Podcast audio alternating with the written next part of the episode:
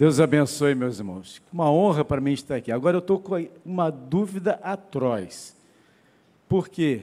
Aqui é jovem, aqui é velho, aqui é jovem, aqui é velho. Eu vou ficar no jovem. Alguém pode tirar isso aqui para mim, por favor? Pode tirar, por gentileza. Ah, eu vou ficar aqui, né? Aliás, eu sou muito mais novo que o Davi, muito mais inteligente, muito mais humilde, muito mais bonito. Obrigado, amigo. Uma honra estar com vocês e poder participar dessa festa bonita. Eu estou realmente emocionado em ver uma igreja, uma juventude, uma, uma adolescência, né, buscando em um tema tão importante, tão significativo quanto esse, uma transformação na vida, uma transformação na sua expectativa de reino, e isso é muito legal. Saiba que o Senhor vai fazer diferença na vida de vocês. Saiba que a partir dessa conferência, muita coisa vai mudar na sua vida. As coisas vão ser transformadas diante dos seus olhos, vocês vão perceber e vão viver essa grande experiência. Eu tenho certeza absoluta que no próximo ano, se eu vier aqui para participar de uma conferência com vocês, esta igreja vai estar lotada de jovens e adolescentes. Você acredita nisso? Eu tenho certeza absoluta que isso vai acontecer. Eu quero apresentar para vocês a minha esposa, minha querida esposa Lília, pode ficar de pé, a menina mais linda, a jovem mais emocionante, mais inteligente, mais intrigante, mais esperta, dentista. É... Oi?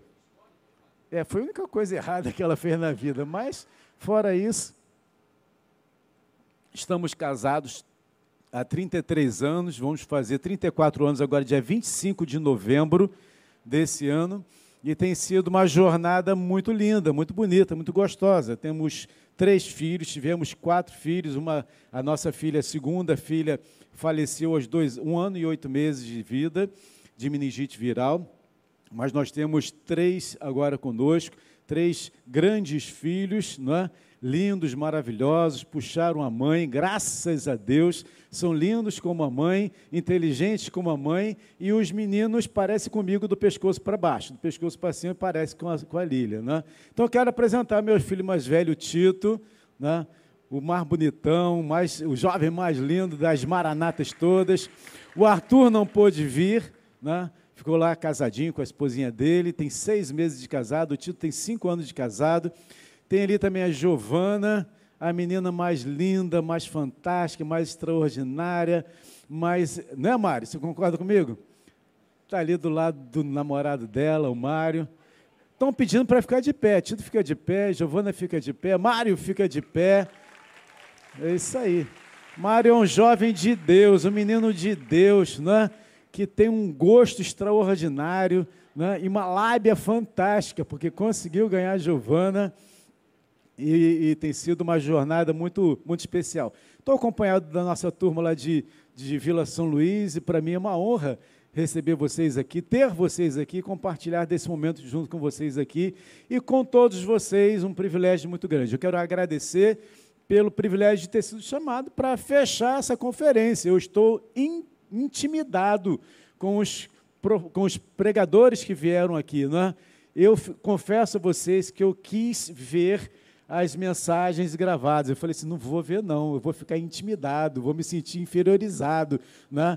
Mas eu, eu não ouvi não. Até porque eu não queria trazer nada direcionado por uma sequência que foi colocada aqui diante dos irmãos. Eu queria que Deus trouxesse algo especial ao nosso coração. Então, eu tenho certeza que o Senhor vai continuar falando a sua vida e o Senhor vai operar de maneira extraordinária nos nossos corações, no seu coração, em meu coração, porque todos nós que estamos aqui somos carentes de Deus, somos necessitados do Senhor e temos a, a, a, o privilégio de, ouvindo a voz de Deus, sermos transformados por esse Deus extraordinário. Então, vamos nessa jornada de conhecimento, essa jornada de fé, de aprendizado da palavra de Deus. O tema de nossa, nossa conferência é Enraizados e o, o texto é, base é Colossenses capítulo 2, de 6 a 8. Então vamos ler esse texto e orientar a nossa mensagem a partir desse texto, que é o texto base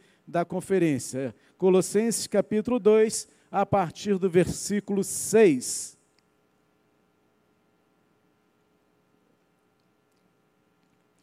Diz assim a palavra de Deus: Portanto, assim como vocês receberam Cristo Jesus, o Senhor, continuem a viver nele, estando enraizados e edificados nele e confirmados na fé, como foi ensinado a vocês, crescendo em ação de graças, tendo cuidado para que ninguém venha enredá-los com sua filosofia e vãs sutilezas, conforme a tradição dos homens, conforme o rudimento do mundo e não segundo Cristo Jesus. Louvado seja o nome do Senhor. Feche seus olhos, meu Deus, nós estamos diante de Ti e nesse momento da palavra, Pai amado, pedimos que o Senhor venha falar ao nosso coração. Todos nós precisamos desesperadamente do teu cuidado, do teu agir, da tua manifestação. Por isso eu me coloco diante de ti, Senhor. Espírito Santo, que o Senhor me use para falar à tua igreja aquilo que o Senhor quer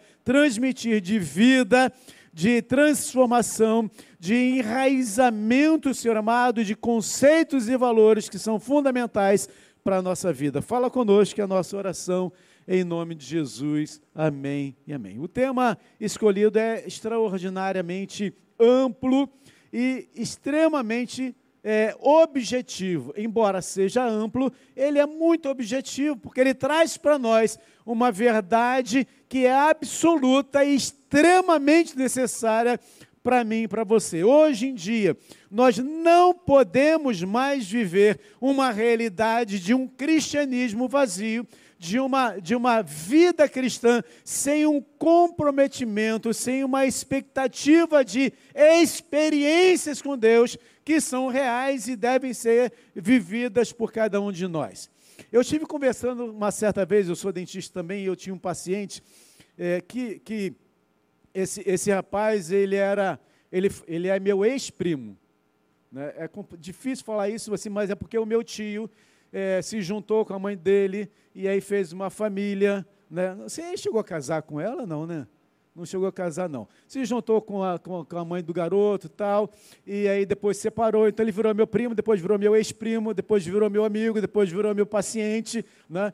E a gente chamava ele de cientista, Marco Cientista. Ele inventava coisas, ele era um camarada muito inteligente, muito, muito conhecedor de muitas coisas. Então ele fazia algumas coisas tecnológicas uma vez eu estava lá na casa dele, ele inventou um telefone de, de dois fones e ele roubava a ligação do vizinho para poder fazer ligação para o mundo inteiro, né? E eu ficava participando com ele lá, a gente conversando tal.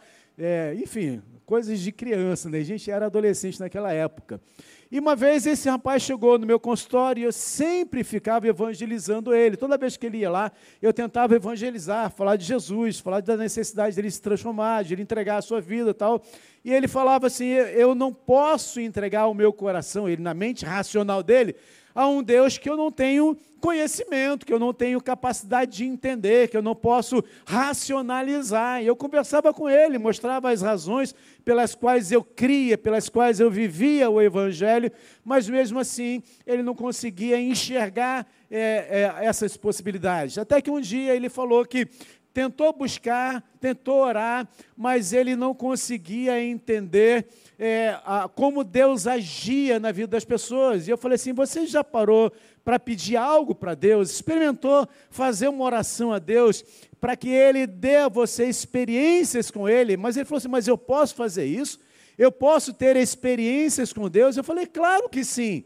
O Deus que nós servimos é um Deus intimista, é um Deus que fala e trata conosco. Embora seja o Deus grandioso, extraordinariamente poderoso, aquele que fez todo o universo e tem o controle de todas as coisas, é o Deus também que conhece você, que enxerga você, que sabe o teu nome, que percebe você, que entende a sua necessidade, que está lá junto com você no seu quarto escuro, quando você está escondido e não quer que ninguém te veja, e está lá rasgando a sua alma alma, Ele está lá contigo, ouvindo a sua oração, percebendo o seu clamor e agindo em teu favor. É esse Deus que nós adoramos, é esse Deus que nós servimos e é esse Deus que nós adoramos neste lugar. Cantamos em louvor e adoração a Ele. Então, o Deus que nós vivemos é um Deus que vive em nós, é um Deus que entra em nossa vida, transforma a nossa realidade, muda a nossa expectativa e nos leva a um objetivo determinado por Ele,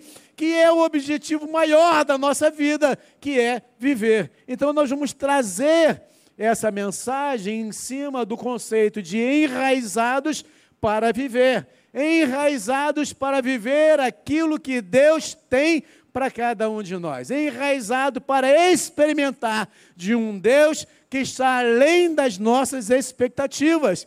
O próprio Paulo, na carta aos Efésios, diz que ele é poderoso para fazer infinitamente mais do que tudo aquilo que nós pensamos ou imaginamos. Imagina você, a sua mente, a nossa mente extremamente criativa, a gente pode imaginar coisas extraordinárias, mas ele é infinitamente maior do que tudo que você possa imaginar. Imagina o que o teu Deus, o meu Deus, o nosso Deus pode fazer neste lugar. Imagina o que Ele pode fazer na sua vida, na sua casa, na sua existência, nos seus sonhos de jovem, nos seus sonhos de adolescentes. Quando nós entregamos tudo nas mãos dele, Ele pode transformar a nossa realidade com um objetivo determinado por Ele para cada um de nós. Então, essa é a nossa jornada, enraizados para viver. Eu quero nessa mensagem responder três perguntas fundamentais onde, para quê e por quê. Então, na nossa jornada de, de conhecimento, eu quero trazer essas três perguntas e trazer essas três percepções em cima do texto que nós lemos, daquilo que o Senhor quer fazer na nossa vida, no final dessa conferência, trazendo tudo que Ele já trouxe para você e finalizando, conceituando para você, objetivamente, tudo aquilo que Deus quer que aconteça na sua vida a partir desse processo, a partir dessa conferência. Vamos caminhar juntos, vamos nessa jornada em nome de Jesus. A, a primeira pergunta que se faz é onde? E onde está extremamente ligada ao enraizamento, a entender o processo que Deus quer fazer conosco porque quando Deus nos leva a racionalizar, a pensar a respeito de enraizar, Ele está trazendo valores, Ele está trazendo conceitos, Ele está trazendo informações que são extremamente importantes para cada um de nós.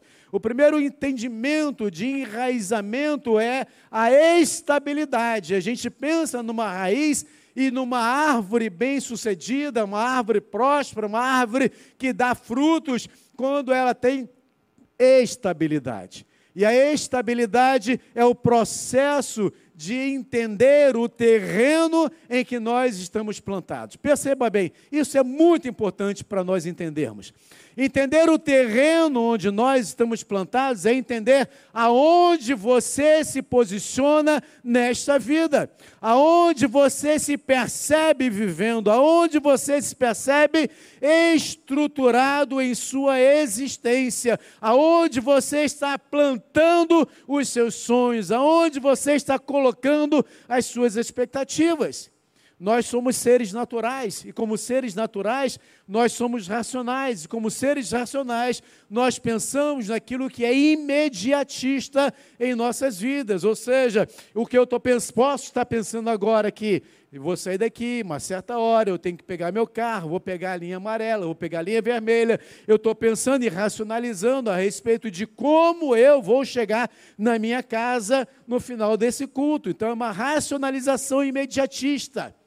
Mas Deus está pensando diferente, Ele está pensando o que vai acontecer comigo num futuro mais distante, o que Ele tem preparado. Ele tem preparado coisas extraordinárias para mim e para você, que nós muitas vezes deixamos de viver por causa da nossa racionalização imediatista. Ou seja, nós fazemos planos para agora, mas Deus conhece o nosso futuro. Nós pensamos agora, mas Deus sabe o que vai acontecer no futuro. nós nos limitamos a uma reação, a um comportamento imediatista, mas Deus sabe o que nós vamos precisar lá na frente. Então, muitas vezes, Deus nos faz passar por caminhos que nós não gostaríamos de passar porque Deus tem coisas maiores para cada um de nós. Na nossa mente é, imediatista, nós muitas vezes até mesmo ficamos com raiva de Deus, porque certas coisas acontecem conosco, ou certas coisas não acontecem conosco. Fazemos sonhos, fazemos planos, fazemos o vestibular, né? nos inscrevemos para uma determinada escola e de repente Deus fecha aquela porta, nós ficamos entristecidos, amargurados, a gente fica angustiado, mas Deus sabe o que Ele tem preparado para você. Deus sabe, só Deus sabe o que Ele tem preparado para mim e para você. Coisas grandes e tremendas que nós não sabemos, não entendemos.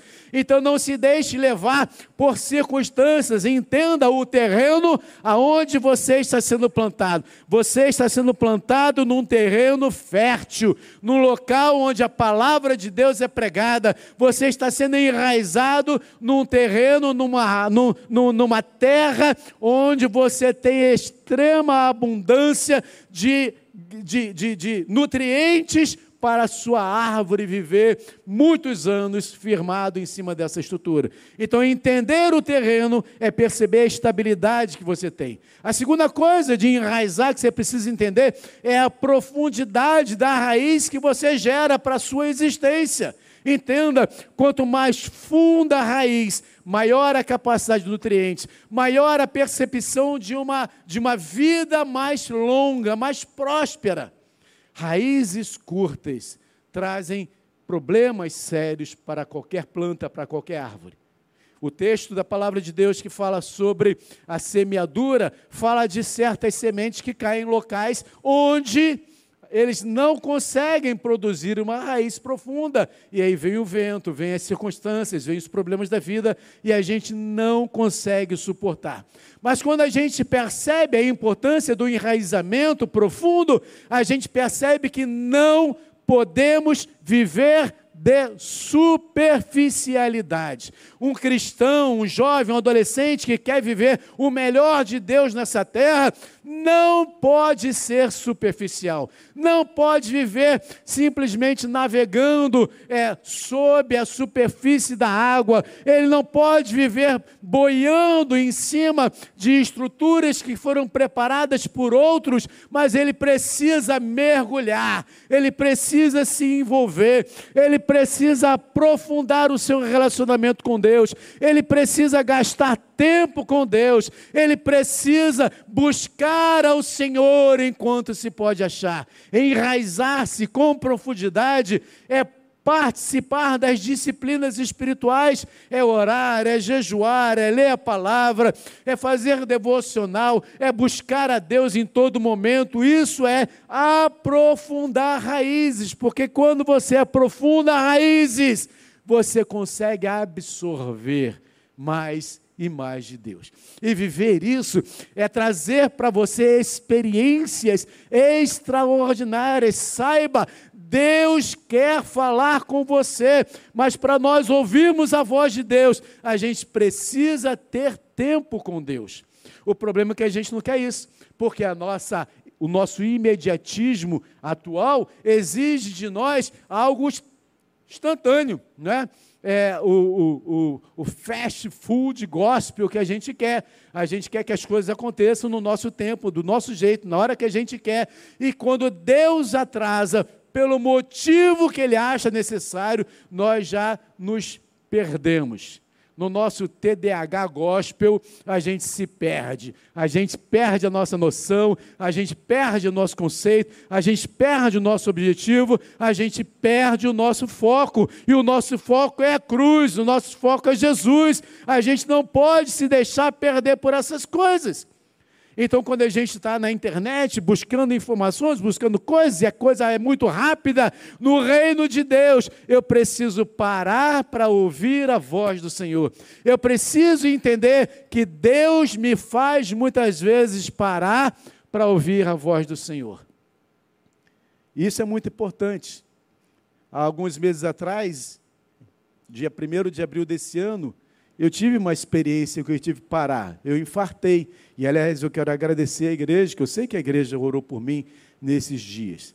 Infartei, fiquei internado, e aí tive que parar. Eu sou muito agitado, muito proativo em muitas coisas, mas eu tive que ficar cinco dias parado, deitado numa cama de um CTI, deixando, sendo obrigado a deixar Deus falar comigo. Porque a gente vai fazendo pedidos, a gente vai orando, a gente vai clamando, a gente vai buscando, mas a gente não quer parar para ouvir o que Deus quer falar, porque muitas vezes aquilo que Deus quer falar não é aquilo que eu quero ouvir. E aí a gente tem que se submeter, aprender a se submeter à voz, ao conceito, o conselho e o cuidado de Deus para a nossa vida. E parei, Deus falou comigo naqueles dias. E o que Deus falou comigo naqueles dias trouxe paz ao meu coração, trouxe certeza de onde Deus queria me levar, trouxe confiança que Deus estava no controle de todas as coisas. E isso é importante porque a nossa realidade de vida impõe a nós um processo e um progresso que eu e você precisamos aprender a administrar em cima desses conceitos. A terceira importância da, da, da, do enraizamento profundo é a nutrição. E o que é a nutrição de uma árvore? A seiva, aquilo que ele vai colhendo, os nutrientes que estão no solo, todos os minerais que são colhidos e que vão trazer para aquela árvore o potencial de crescimento que ele tem, que cada um de nós temos. Perdão. Então eu preciso entender que eu necessito de uma nutrição que vem do Espírito Santo de Deus para minha vida. Não adianta eu querer ser árvore frondosa se aquilo que está dentro de mim não é aquilo que o Senhor colocou, não é o nutriente certo para a minha vida. Para ser uma árvore frondosa, eu preciso produzir em mim aquilo que o Senhor quer produzir e não aquilo que eu quero produzir. A Bíblia fala que o Espírito Santo de Deus é aquele que nos dá vida, estando vós mortos em vossos delitos e pecados, ele vos deu vida. É o Espírito Santo que nos enche, nos capacita, nos proporciona viver as grandes manifestações de Deus. E essa vida de Deus, ela é possível porque o Espírito de Deus produz em nós o fruto do Espírito Santo. O que é o fruto do Espírito Santo? Gozo, paz, alegria, bondade, benignidade, mansidão, fé, temperança, domínio próprio. São capacitações que vêm do Espírito Santo para a minha vida. E muitas vezes eu estou angustiado, eu estou entristecido, eu estou amargurado, mas Ele vem sobre mim. E com o seu poder extraordinário, Ele transforma a minha realidade, ele transforma os meus sentimentos. Nós não fomos feitos para vivermos amargurados. É possível que circunstâncias da nossa vida nos tirem a paz, é possível que circunstâncias da nossa vida tragam sobre nós dores impensáveis. Eu perdi minha filha com um ano e oito meses. Davi perdeu o filho dele com cinco anos. Cinco anos de idade. As dores batem a nossa porta. Não é porque nós somos cristãos que a angústia não bate nossa porta. A dor vem, mas quer saber? É o Espírito Santo, com o seu poder extraordinário, que nos sustenta em seus braços poderosos e nos faz passar pelo vale da sombra da morte. Você pode dar um glória a Deus por isso? Deus está no controle de todas as coisas. E eu preciso viver isso, isso é uma necessidade. Então, onde? Na terra fértil, com raízes profundas, com nutrientes suficientes. A segunda questão que eu quero responder é para quê? E o texto diz isso. O texto fala assim: estando enraizados e edificados nele. Então, para que está relacionado ao edificar? E edificar é construir. Então, por que ou para que eu tenho que ser enraizado? Porque a partir do meu enraizamento, o Senhor construirá a minha vida. Não sou eu quem vou construir, é o Senhor quem construirá. Ele vai determinar a minha forma, ele vai determinar o meu fruto, ele vai determinar o tipo de folha, ele vai determinar a minha vida. É ele que é o Senhor. Entenda isso. Nós não determinamos nada, é o Senhor que está no controle de todas as coisas. Enraizar-se é a capacitação da edificação de Deus em nós. E um edifício edificado em cima de uma estrutura bem sustentável, ele cresce em majestade e glória. Glória para quem? Glória para aquele que edificou.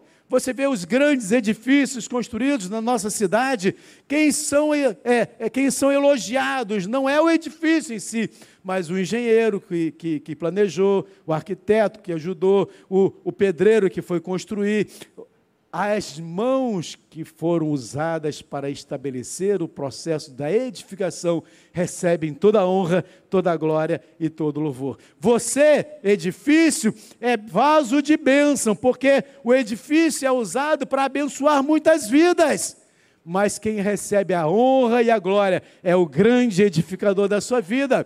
Então você foi enraizado para ser edificado, e quando você é edificado, você tem que entender três princípios fundamentais. Davi, no Salmo 119, do capítulo, do versículo 1 até o versículo 11, ele fala sobre três princípios fundamentais para você entender a necessidade de viver com o Senhor. O primeiro princípio é o seguinte: quem eu sou eu preciso me importar com quem eu sou, quem eu represento para mim mesmo, quem eu acho que eu sou.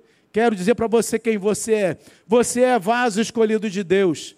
Você é aquele que Deus chamou pelo seu próprio nome. Não fostes vós quem escolhesse a mim, pelo contrário, eu vos escolhi a vós outros e vos designei para que vades, deis fruto e vosso fruto permaneça. Você é alguém por quem Cristo morreu na cruz do Calvário. O seu nome está escrito nas palmas das mãos do Senhor. Deus não se esquece de você em momento nenhum. Você é aquele que foi tirado do monturo e colocado ao lado de príncipes. Você é aquele que era renegado mas agora é filho de Deus, enxertado na videira verdadeira. Quem você é? Você é filho do Deus Altíssimo. Você entende isso? Você não é um Zé Ninguém, você não é um trouxa, você não é um mané, desculpa as expressões. Mané é do tempo do Luiz, né? Pô, Zé, do teu tempo, mané, não era? Você não é um Zé Mané. Por isso que eu pensei no Zé Luiz, ó.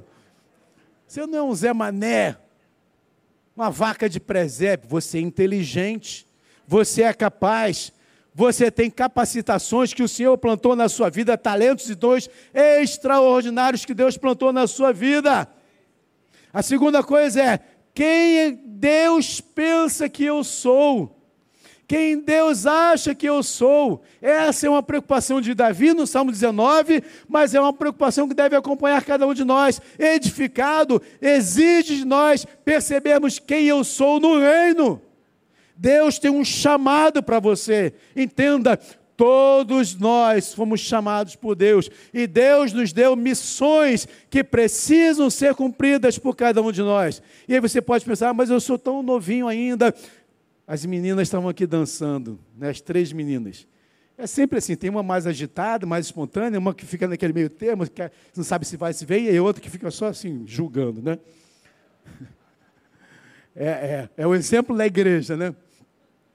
Você é alguém que Deus sonhou, por quem Deus sonhou.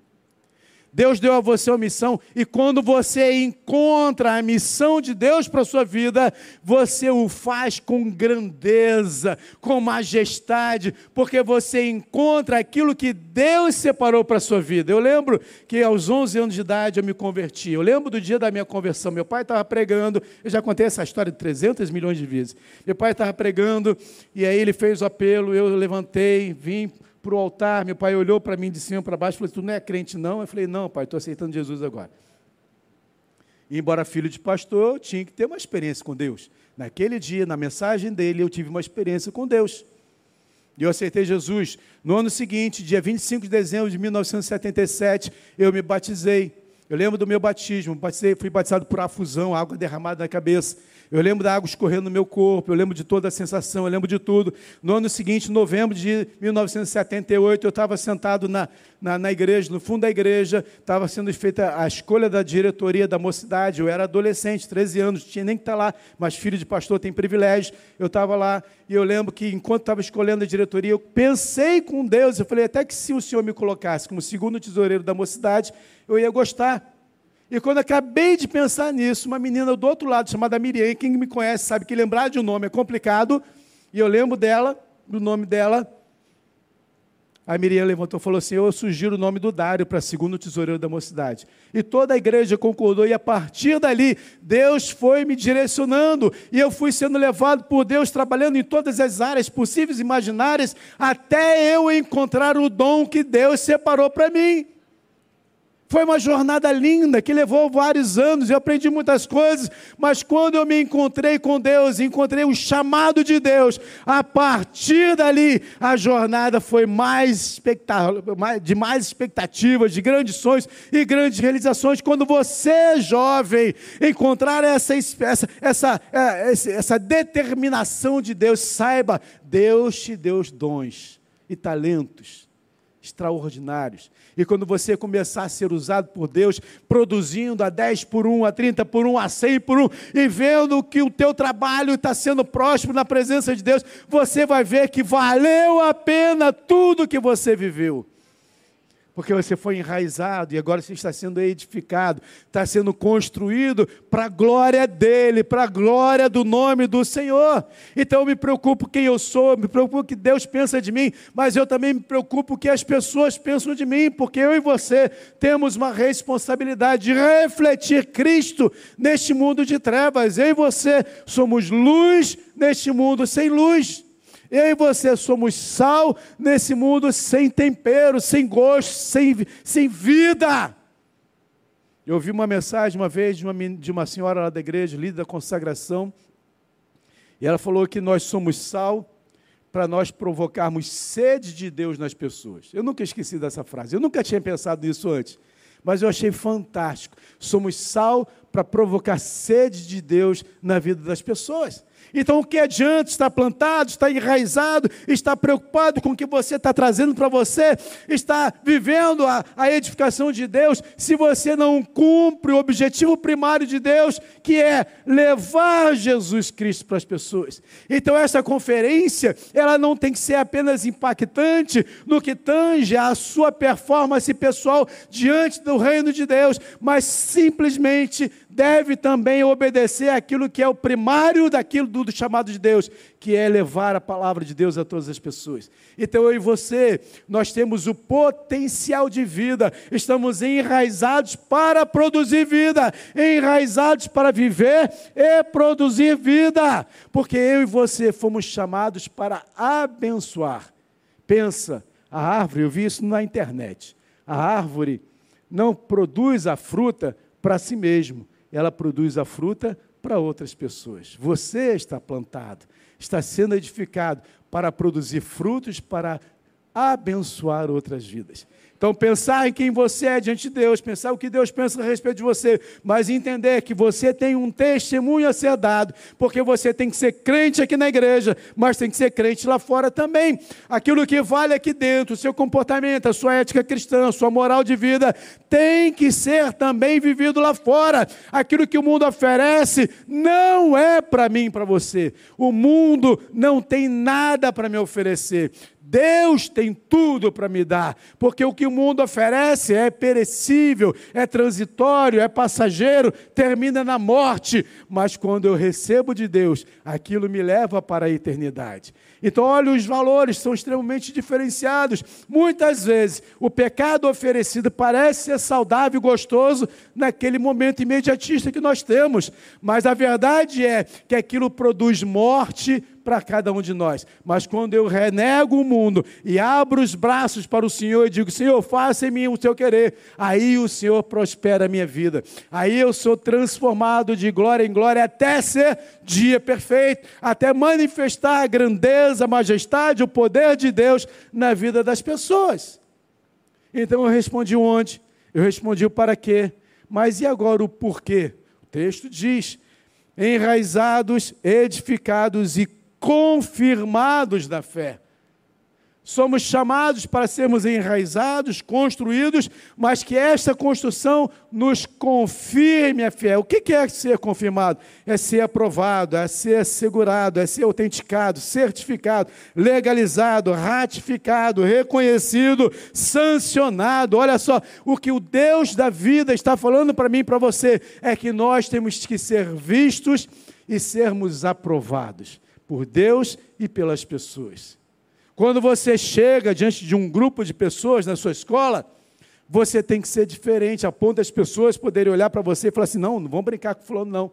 Fulano é crente. Não, vamos falar essas coisas perto dele. Não, fulano é crente. Não, não vamos contar piada e morar para fulano, não, fulano é crente. Não vamos falar nada errado para fulano, não, que fulano é crente.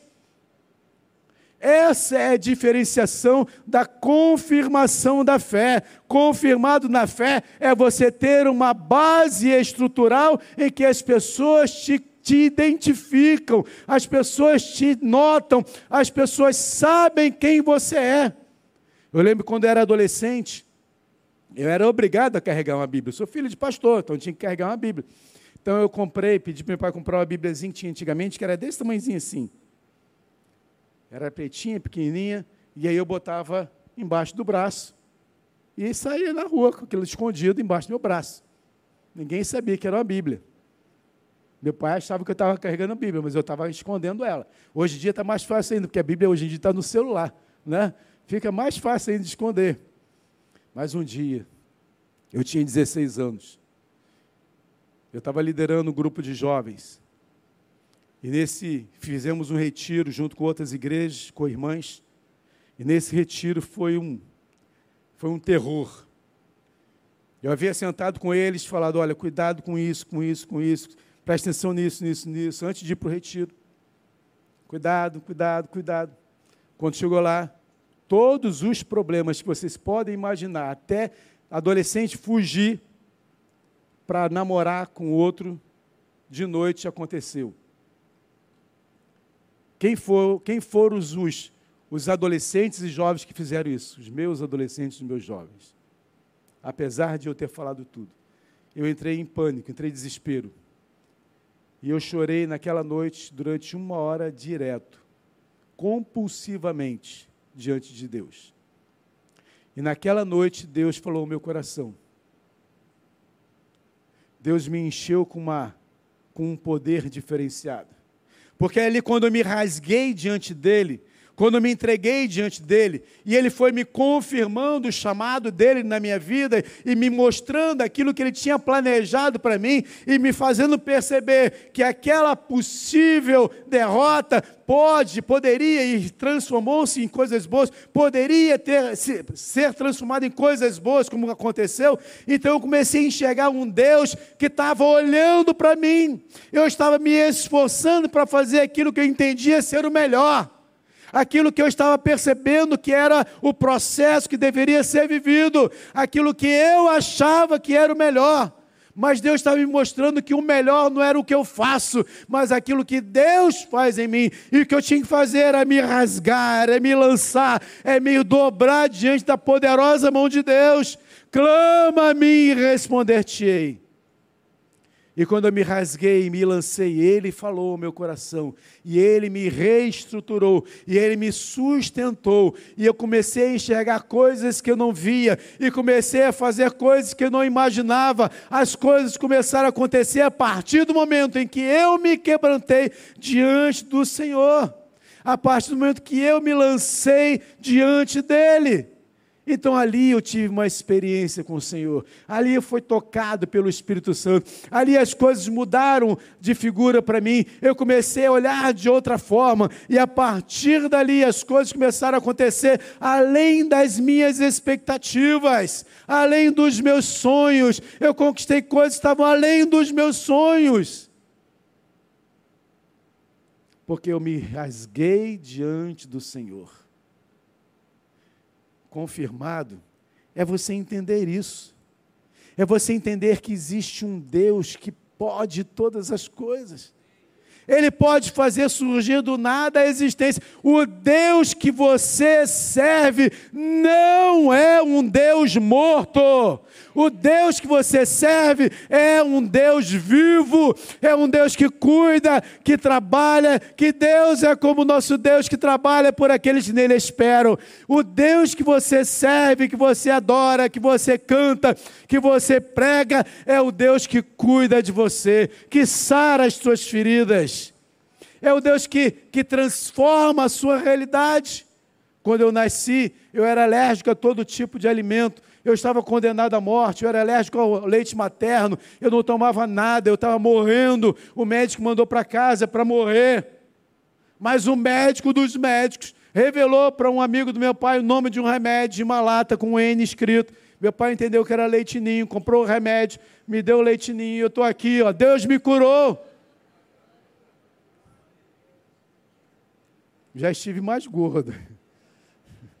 Pós-infarto a gente emagreceu. O Deus que, me, que nós servimos é o Deus que cura, é o Deus que sara, é Deus que ressuscita mortos. Eu posso citar nomes de pessoas, eu posso citar o nome da dona Maria. Como é que é o nome dela? Maria José. Dona Maria José, 63 anos, doença de chagas, coração grande, lá em São João de Meriti. Oramos por ela, porque não tinha mais como fazer transplante na idade dela. Oramos por ela, pastor Cassiano orou por ela. Aquela mulher foi curada aos 63 anos. Deus deu um coração novo para ela. Isso tem anos. Eu era pastor de São João de Meriti, tem mais de, sei lá, 15, 18 anos, sei lá. Dois anos depois, eu casei a minha irmã Maria José com o seu Francesco, ex-combatente de guerra, italiano, tenente. Casei ele e ela. Viveram sete anos felizes. Seu Francesco morreu. Irmã Maria José continuou vivendo. Morreu tem uns dois ou três meses que Maria José morreu, foi para o céu. Viveu porque Deus curou. Lá na vila tem o Marquinhos, Marco Rogério, filho dele, morreu, leucemia, teve problemas, morreu de morte cerebral diagnosticada. Acho que ele já teve aqui dando um testemunho. E Deus ressuscitou. Lá tem a filha do diácono Nilton, câncer de estômago, 31 anos de idade. Deus curou. Tem a Amanda, filha do diácono. Me ajuda aí. Maurício, câncer de ovário. Deus curou. Tem a Carmen, câncer no seio. Deus curou. A lista está com a lista. Deus curou. Tem um rapaz lá que rompeu o tendão de Aquiles. Sabe o que é romper o tendão de Aquiles? Como é que é o nome dele? Jorge. Rompeu o tendão de Aquiles. Tem que operar, ficar uns dois meses de cama, não pode fazer nada, pode botar o pé. Mas Deus curou com duas semanas, sem cirurgia. Esse Deus que está vivo hoje, que opera maravilhas hoje, que transforma realidades hoje, que está olhando para você hoje, o que você fez nessa conferência, buscando, cantando, clamando, ajoelhando, está sendo visto pelos céus e o Senhor vai abençoar a sua vida. Entenda isso. Deus não está escondido, Deus não está morto, Deus está vendo você, Deus está vendo os seus sonhos, Deus está vendo a sua realidade e Deus está preparando coisas grandiosas para a sua vida. Para isso, eu preciso apenas me render. Porque sabe de uma coisa? Tudo já está feito. Tem mais nada a ser feito. Você precisa apenas se entregar, se lançar diante dele e deixar Deus ser o teu Deus.